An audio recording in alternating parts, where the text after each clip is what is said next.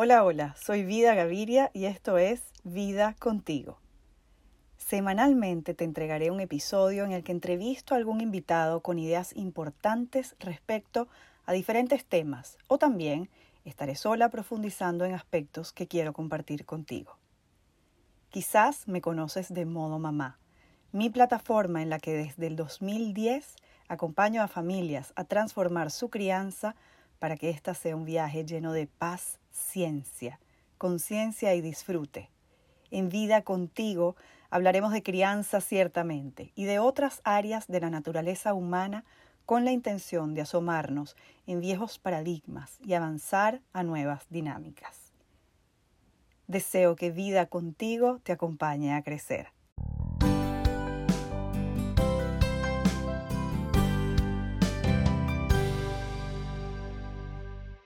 Hola, hola, te doy la bienvenida a otro episodio de Vida contigo, espacio en el que atendemos temas relevantes y tranquilizadores en este largo viaje de la crianza. Hoy quiero hablarte de un concepto en el que profundizo muchísimo en mi programa Paciencia y Vida. Es un concepto que para mí es revelador, porque una vez que lo tienes claro, es como cuando estás manejando para un sitio al que vas por primera vez y la enorme diferencia está entre hacerlo con un GPS o sin un GPS, los antiguos mapas. Pues bueno, esto hace más o menos la misma función. Los objetivos parentales son para mí eso que nosotros en la vida regular llamamos metas o propósitos. Cuando tú tienes claridad en el destino final, va a ser mucho más corto y efectivo el viaje. El objetivo parental es eso que tú sí quieres lograr en el corto, mediano o largo plazo en el ejercicio de maternar o paternar, para que cuidar a tus hijos sea un viaje más certero. Te voy a poner una situación que se nos ha presentado con frecuencia absolutamente a todos para que vayamos haciendo el ejercicio de entender cuál es el objetivo parental y cómo entenderlo. Supongamos que tienes niños pequeños y que estás tratando de instaurar en ellos el hábito de cepillarse los dientes. Si tu objetivo parental es que tus hijos aprendan de manera autónoma a cepillarse al punto en que hayan integrado este hábito y que llegue un momento en que tú no tengas que recordárselos más. Entonces, para llegar a ese objetivo, tú vas a usar distintas estrategias la repetición, la canción, el sticker, el premio, el modelaje, me cepillo contigo al lado, te compro pasta de dientes de colores, un cepillo de diente que prende luces, etcétera, etcétera. Todas esas estrategias están apuntando a alcanzar ese objetivo que, como ya te dije, es en algún momento que tu hijo o tu hija sea autónomo en el cepillado y que haya integrado el hábito y no dependa de ti ni tú recordárselo para que lo haga. En el camino, claro que van a haber intentos de escape, no se van a cepillar un día, se van a cepillar medio mal, se van a cepillar solo con agua, lo van a hacer muy rápido.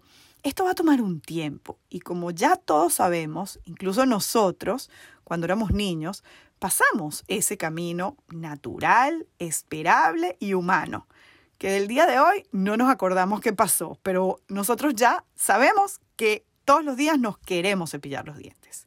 Entonces, cuando tú le dices a tu hijo o a tu hija, te voy a castigar porque eso que hiciste fue muy feo, botaste toda la pasta de diente, qué horror, o por lo contrario, le dices, muy bien, ahora que lo hiciste, te voy a dar un premio, que es después que te cepilles, te voy a dar un dulce. Nos estamos desviando del objetivo. Porque si yo sé que mi objetivo es instaurar en mi hijo o en mi hija el hábito, cuando yo lo castigo, asocia la cepillada con irrespeto, con que lo voy a castigar. Y ojo, esto no quiere decir que la situación no se pueda volver complicada y va a haber momentos en los que sí se desviará del camino. Pero si yo tengo claro el objetivo, va a ser mucho más fácil que yo no me distraiga de mi meta. Supongamos que yo estoy en plena tarea de acompañar a mis hijos y ya cuando estamos cerrando el día, Llega el momento de la cepillada, pero son pequeños, uno sale corriendo, el otro llena de pasta de diente al hermano, pero yo tengo presente mi objetivo y cierro los ojos mientras, y mientras te lo digo yo lo hago para intentar mirar hacia adentro y no distraerme. Y me recuerdo que mi objetivo es que aprenda a cepillarse, que no dependan de mí para hacerlo. Pero si yo en ese momento pierdo la paciencia, ¿qué nos puede pasar? Y agarro a mi hijo por un brazo con la fuerza, eh, con fuerza, y yo misma lo cepillo y termina llorando. Y entonces por un lado me digo, ah, lo logré, conquisté la meta, mi hijo se va a dormir cepillado, pero a la vez se va a dormir asustado, llorando. Entonces ahora el momento de cerrar el día y de acostarlos se volvió un proceso mucho más largo y yo me habré desviado de mi objetivo. Vamos a ver un ejemplo con un niño un poco más grande. Supongamos que tienes un niño que está empezando la primaria y que en este momento una de tus metas, desde el punto de vista de estudios o académica, es que se vuelva más autónomo en la organización de su tiempo para hacer sus tareas en la tarde y todo lo que tiene que ver con el colegio. Entonces, cuando yo tengo claro ese objetivo, yo voy a disponer todas las estrategias para conseguirlo. Y eso se puede ver más o menos así. Mi amor, llegaste del colegio, vamos a almorzar, hacemos la rutina post almuerzo y en la tarde yo, el adulto, facilito todo lo que tiene que ver con llegar a ese objetivo. Le pregunto, ¿cómo te apoyo? Aquí tienes la mesa, aquí tienes el lápiz que se te había terminado, ¿dónde está tu libro? ¿Necesitas más luz? Te traigo una lámpara. Y establezco las condiciones para llegar a ese objetivo. No vamos a prender la televisión en este momento. Te acompaño. Si te cuesta, avísame. Yo estoy aquí, te lo leo. Hazlo solo, yo te lo corrijo. Y así voy. Tejiendo la estrategia que me vaya acercando a mi objetivo. Pero cuando el objetivo no está claro, puede que yo pierda la paciencia, me desgaste, le regañe, le grite, le castigue, yo misma me distraiga y me desenfoque. Pero si yo no tengo claro que lo que quiero instaurar en mi hijo o en mi hija es el hábito de estudio para que sea cada vez más autónomo, la estrategia no va a estar tan afinada. Supongamos que este hijo creció, ya pasamos por la cepillada de los dientes, ya pasamos por la autonomía académica y ahora es un adolescente. Y estamos entrando en esa etapa que a ti, como papá, como mamá, te da un poco de temor porque siempre has escuchado que la adolescencia es un tiempo de distanciamiento, es un tiempo de desconfianza, es un tiempo de irrespeto. Y yo tengo como objetivo que en esta etapa mi adolescente y yo tengamos una relación de conversación, de confianza. Supongamos entonces que yo decido que la estrategia para llegar a esa meta o a ese destino es conversar mucho con mi adolescente, cuando estamos solos en el carro, que no están los hermanitos, le pregunto cómo le fue. Y entiendo que si no me responde en ese momento es porque no está muy en ánimo de responder. Pero entonces yo le cuento cómo me fue a mí porque yo tengo claro mi objetivo. Si yo no lo tengo muy claro, muy probablemente me voy a desviar y voy a caer en contigo no se puede hablar, intento ponerte una conversación y tú solo me sales con monosílabos, a ti no te interesa lo que yo te cuento, eres un desconsiderado, una desconsiderada porque yo te hablo y tú ni siquiera me respondes, te has vuelto un apático, una ermitaña, siempre quieres estar metida en la cueva, entonces te subes en el carro y con esos auriculares pegados de las orejas y llegas a la casa y comes y te encierras y no quieres saber nada de mí. Claro que yo genuinamente puedo sentir todo esto. Pero si se convierte en mi discurso regular, el objetivo parental quedó lejísimos. O sea, muy poco de lo que yo estoy haciendo va a construir el camino que me va a acercar a mi meta, que es que mi adolescente y yo tengamos una relación cercana. Entonces, todos estos ejemplos que te he mencionado son ejemplos que podemos hacer de manera preventiva, es decir, yo quiero que mis hijos aprendan a cepillarse, yo quiero que mis hijos sean autónomos en los estudios, yo quiero que mis adolescentes tengan una comunicación más cercana conmigo. Son cosas que yo pudiera plantearme así, como proyecto. Pero supongamos que se presenta una situación que no estaba en el proyecto, que no estaba en el plan, y tengo que decidir ya cuál es la consecuencia que voy a tomar cuando hablamos de consecuencias versus castigos. ¿Cuál es mi objetivo parental? Es fundamental tenerlo claro porque va a terminar siendo crucial y decisivo en lo que va a pasar después. Supongamos que ya no es un niño de primaria, sino que es un adolescente que ya eh, que no ha logrado ser autónomo con el tema académico. Y venimos arrastrando este tema desde primaria, todavía necesita refuerzos. Sigo teniendo como objetivo eh, parental que se organice mejor, que administre mejor su tiempo para que el tema académico le sea más fácil, que fluya mejor, que tenga mejores resultados escolares. Total, al final llega el momento de entregar las notas y vemos que el saldo no fue el esperado, no le fue bien. Mi objetivo en ese momento sigue siendo el mismo, que se haga cada vez más autónomo, que administre mejor su tiempo. Entonces, de repente tú te dices, genuina y humanamente, caramba, yo que he trabajado tanto, que te he apoyado tanto, que he sido proveedora de recursos para facilitarte eh, que estudies mejor, y al final, igual no se logró. Y no se logró por las circunstancias que hayan sido, por decisión consciente o inconsciente, lo que sea no se logró.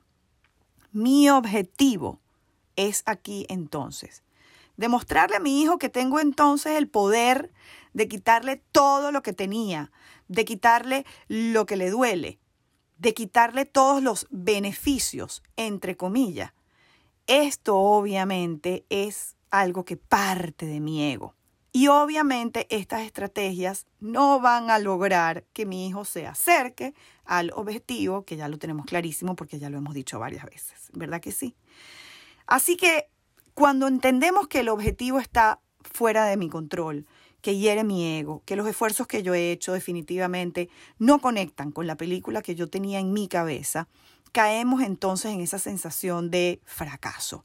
Yo lo hice mal algo que yo dejé de hacer o hice demasiado trajo este resultado. Entonces hemos recorrido así la crianza con este autoengaño, ¿no? De que estamos sintiendo frustración porque la meta, el resultado, no se parece a lo que yo tenía en mi película.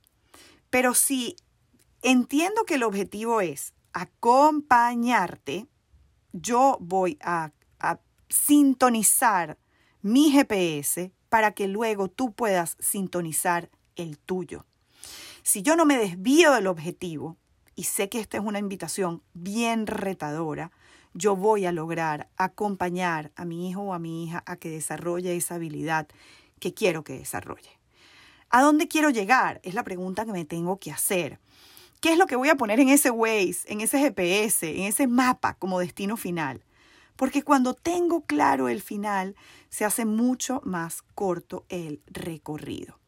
Y esto me recuerda un poco a una invitación que me hace constantemente mi queridísima amiga Claudia Donoso. Ella nos dice que más es más fácil conseguir la meta si empezamos a trabajarla desde el final. Por ejemplo, dice Claudia, si yo quiero publicar un libro el año que viene, ¿qué tiene que estar pasando el mes antes de la publicación? ¿Qué tiene que estar pasando dos meses antes? ¿Qué tiene que estar pasando un año antes? ¿Qué tiene que estar pasando hoy mismo para que al cabo de un año mi libro esté publicado en las librerías? Entonces, eso solo lo puedes hacer cuando tu meta está clara. En este caso, publicar un libro. Y en la crianza no es diferente. Entonces, mi tarea para ti hoy, mi invitación, es que te preguntes en este momento de tu realidad, del ciclo vital que estás recorriendo con tus hijos, con las edades que tienen, con las circunstancias en las que están, las que de verdad estás transitando, no las que vas a tener dentro de seis meses, dentro de tres años, no. Todos los factores que se conjugan hoy. ¿Cuál es tu objetivo con cada uno de tus hijos, porque son objetivos individuales y vamos a tener algunos familiares, pero otros van a estar atados a cada uno de nuestros hijos. ¿Cuál es tu objetivo? Una vez que te respondas, la siguiente pregunta es, ¿cuál es mi camino para llegar a ese objetivo? De aquí a una semana, a un par de semanas, a un par de meses, vas a tener eso mucho más claro. Y si no lo has logrado ya, estoy segura que vas a estar por lo menos en el camino que te va a brindar la certeza y la seguridad de que estás transitando la ruta correcta. Y yo te pido por favor que una vez que hagas este ejercicio me lo comentes. Yo estoy encantada de compartir contigo por esta vía toda esta información que nos deja pensando, que nos deja reflexionando, que nos hace mirar adentro, porque este es un ejercicio en doble vía. Ser padres es una invitación siempre a mirar en nuestro interior para ser mejores personas, independientemente incluso de nuestros hijos, porque esto inevitablemente se va a traducir al ejercicio de acompañarlos a crecer. Gracias de nuevo por estar aquí y nos encontramos muy pronto en otro episodio de Vida contigo.